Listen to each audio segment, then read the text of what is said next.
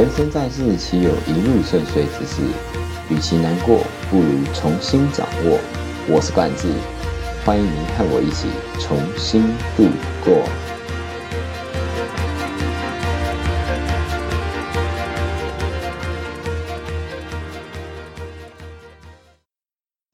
又欢迎回到和冠志一起重新出发。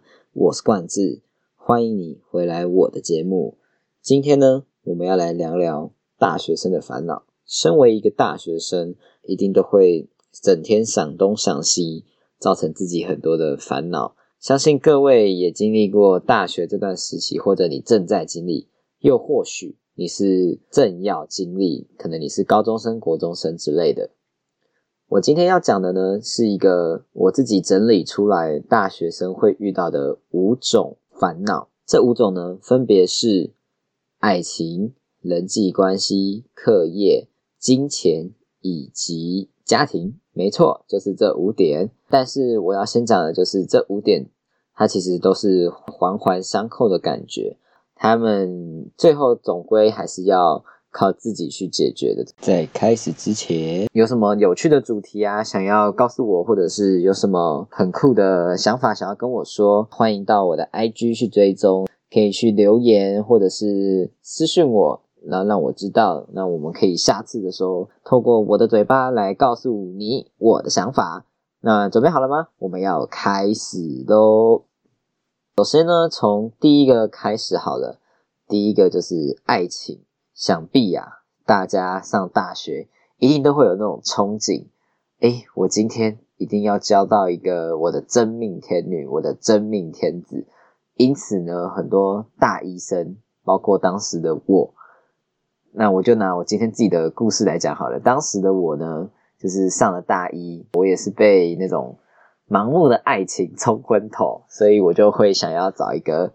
感觉好像是自己真命天女，自己认为的真命天女，然后去跟他在一起，嗯，想说可以走到未来啊，然后可以一起步入礼堂，携手度过余生，这种感觉，哎呀，太梦幻了！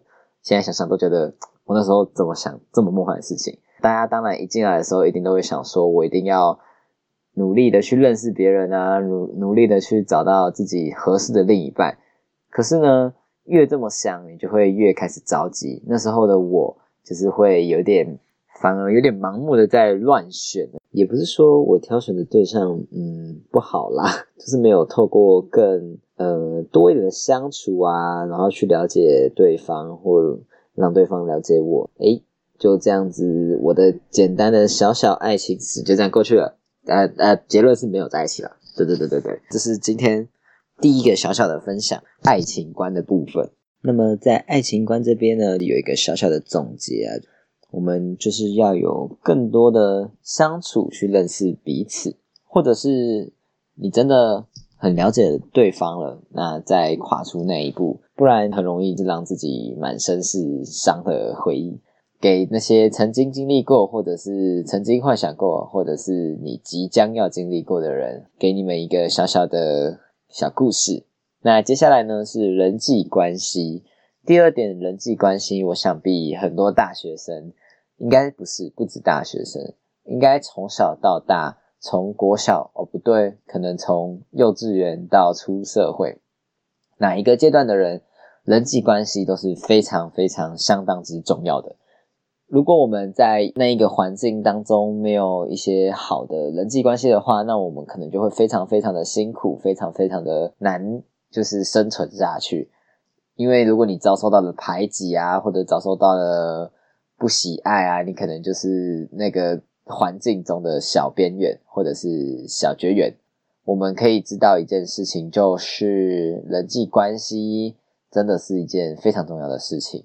很多大学生啊，都会烦恼说：我上大学会不会被边缘？我上大学会不会没朋友？我上大学会不会没有人干嘛干嘛找我干嘛干嘛？据我自己的小故事，我的故事呢，就是我一直认为我其实是一个边缘人，但是很多人说我不是啦。那其实好啦，理论上来讲，我的确也不算是一个边缘人。可是呢，为什么会有人会一直认为自己是一个边缘人？就像我，那我可能就认为说。哎，可能我自己要干嘛的时候啊，一直揪不到人，或者是呃想要做什么的时候，别人可能也不会揪我，不会第一个想到我。对，那这是我自己统整出来我自己的小故事。可是后来呢，我发现一件事情，其实并不是要做一些特别呃黏来黏去那种动作才是良好的人际关系。其实我觉得良好的人际关系就是你可以走在路上的时候啊。有很多人其实跟你是良好的朋友关系，可能跟你是点头之交啊，可能跟你是任何朋友关系。人际关系这部分，其实我自己也还没有算完全摸透。我自己的小故事就是，我当初上大学的时候，也是很想要赶快多交一点朋友，目标呢是想说可以认识学校每个系都来认识一个朋友。可是后来。就发现其实这样好像也没有特别有意义啦，所以后来就是比较偏随缘式了。就是你如果有认识到我，我就很开心跟你认识；那你如果没有跟我有什么接触，嗯，其实就算了。因为会跟我有接触的人，通常都是比较磁场相同啊，然后喜欢的东西可能也差不多，我们可能个性方面也是很合得来的那种朋友。我觉得人际关系并不要太强求，其实只要几个真心的、几个能聊得来的、几个能玩得起来的人当好朋友，也不一定要当好朋友，其实当个普通朋友，这样就是一个很好的人际关系。这是我自己的一个小小的结论。对，那这是在人际关系里面，这是我的一个小故事，然后我自己得出来的一个小结论。那不知道你呢？对人际关系是什么样的一个看法？因为很多人可能对人际关系就是要有万人涌簇的那种感觉才是人际关系良好，可是有人觉得我可能就是要有两三个朋友就够了。我目前呢，也从那种想要从万人拥护的那种关系倒过来变成那种，诶，其实只要几个朋友就够的那种人际关系模式，这是我自己的一个小分享。再来呢，就是课业，课业呢。一定都是我们这些身为学生，不要说大学生，只要你是有在继续进修、你在继续读书的人，课业一定都是最关心的一个问题所在。不论是你的父母啊、自己啊，或者是老师啊、朋友什么的，课业一定是你在当学生或者是当学习者的时候最容易遇到的一个问题。那课业这个问题呢，我自己认为，其实他学到的。跟考试上面的并不成正比，因为我们考试呢，可能有些老师啊比较疼爱学生，他会考的相当的没有没有，就是不会刁难学生啦。但有些呢，可能就会想说，哎，就是要有一些鉴别度，所以就会考的比较有点挑战性。我认为，其实只要能在那堂课学到东西，即使你一学期。只坐在那边，只学到了一件事情，我觉得那也是算是学习。但是基本的课业还有态度一定要有，这是我自己的一个小小的一些回顾。那什么是基本的课业跟态度？其实六十分跟八十分过都是过。以往的我呢，我会一直要求我自己想要有那种八十分啊、九十分的那种高分。可是后来我发现，一昧的追求分数上面的分数。好像有点绕口令，反正就是一昧的追求考试卷上面的分数，会让自己反而变得有点盲目的，不知道在追求什么东西。好像我今天来考试，今天来读书就是为了考试，但是考完了，好像就是什么都没有学到就离开了这种感觉。后来呢，我就渐渐想，我能不能在这堂课中学到我想要的？其实上课不一定学到的是。这堂课本里面啊，或者这堂课所教学的一些知识，有可能是老师在上课的时候啊讲的一些道理啊，或者是分享的一些故事，还会启发你。这其实也是一种学习，但是最基本的态度其实一定要有啦。毕竟我们还是学生嘛，所以最基本过是一定的，而且加上有些就已经很好过了，对啊。如果再没有过，我觉得那其实是有点夸张啦，在这种。人人皆有大学文凭的时代中，你如果大学没有毕业，其实是一件非常相反的异类。以前可能是，哎，你有读大学，你就是一个哇异类，但是这个异类就是很棒的那种感觉。但现在是，比如你有读大学，但是没读毕业，那反而才是那种没有呃，没有好的那种想法的那种异类，没有好的观点的异类。那我课业的部分，我认为就是最后的总结，态度还有基本的那个学习要有啦，起码六十分低空飞过，OK 的。第四点呢，就是金钱，我相信多多少少很多人会想要自己。出去打工赚钱，我自己也不例外。我的故事呢有很多，我想赚钱，我也就自己去参加了一些线上卖东西，那也做了 Uber，也做了一些教小朋友的工作。有些东西是让我可以马上得到回哦，我还做那个实验室的，就是小助理，其实也没有什么做什么事情啊，就是白领薪水的那种。那我觉得金钱呢，对。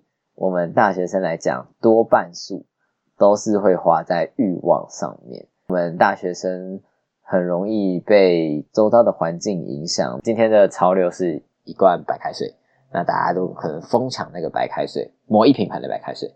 假设那杯白开水很贵，可能一千块，但是你就会很想买它，这样这种感觉，这就是大学生最基本的欲望啊。金钱呢，多数人的来源都是家庭。少部分的人可能是自己打工自己赚钱，在少部分的人呢，可能都是诶，甚至金钱是有点小困难的。我觉得金钱这方面也是蛮多人的烦恼。对可能比较不缺钱的人来讲，他的烦恼就是我想要用金钱去满足我的欲望。那对那些没有充足金钱的人来讲呢，我要有这些金钱去满足我的求生。对，这是金钱这部分，是大学生里面也是蛮常见的一个烦恼。因为如果我们没有钱，我们就不能出去玩，我们就不能去买我们要的东西，我们就不能出去饿的时候去吃东西，我们就不能看到这个，哎，好想吃哦，好好吃哦，但是摸摸口袋，人家要五十块，可是我只有四十九块，这种感觉，哎，这个没办法。金钱其实也是未来一个很重要、很重要的一个东西，因为在毕业之后呢，会跟我们的工作有相关，这个都留到最后再讲好了，或者是之后的集数。那第五点呢，就是家庭。家庭呢，其实也是影响我们一个人非常大的一个地方。大学生呢，常常受到家庭的影响，有可能你今天选的科系，你今天选的学校，你今天所做的很多事情，都是由家庭影响到你这个人。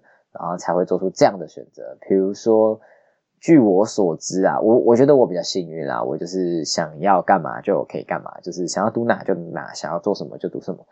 据我所知，有些人他是没有办法选自己想要的学校，没有办法想要选自己的科系，甚至连课啊都可能被爸妈排好的那种人。我觉得这其实蛮可怜的啦，但是这是少部分中的少部分。那大多数的人呢，可能都是蛮自由的在选择，可是因为家庭的一些种种因素啊，让你有些小顾虑，你可能不敢去选你想要的科系，你想要的学校，你呃任何。那另外一个烦恼有关家庭的，就是你如果读的比较远，那你可能要回家，你可能会特别想家的那种人，你就会要三不五时就想要回家，然后回家就是见见爸爸妈妈、哥哥弟弟、兄弟姐妹。然后还有家里的阿猫阿狗之类的，这是另类的，就是家庭的一些烦恼，就是哦，我今天读好远哦，可是我想要回家那种感觉，呃，归心似箭，很难受。虽然我很少这种感觉，不要骂我，我不是无情的人。今天呢，就是总结这五点：第一点，爱情；第二点，人际关系；第三点，课业；第四点，金钱；第五点，家庭。那每一点呢，我都透过我自己的小分享，然后去诠释这五点，让我自己就是在讲这个节目的时候，可以有更不一样的诠释方法，也可以更贴近真实生活，让大家能够更好的去理解。这是我最近想要慢慢改变的一件事情。最后呢，和罐子一起重新出发，我们今天这集就到这边了。我们可以期待一下，我们下一次的频道节目到底是什么东西呢？就这样，我们下次再见了，拜拜喽。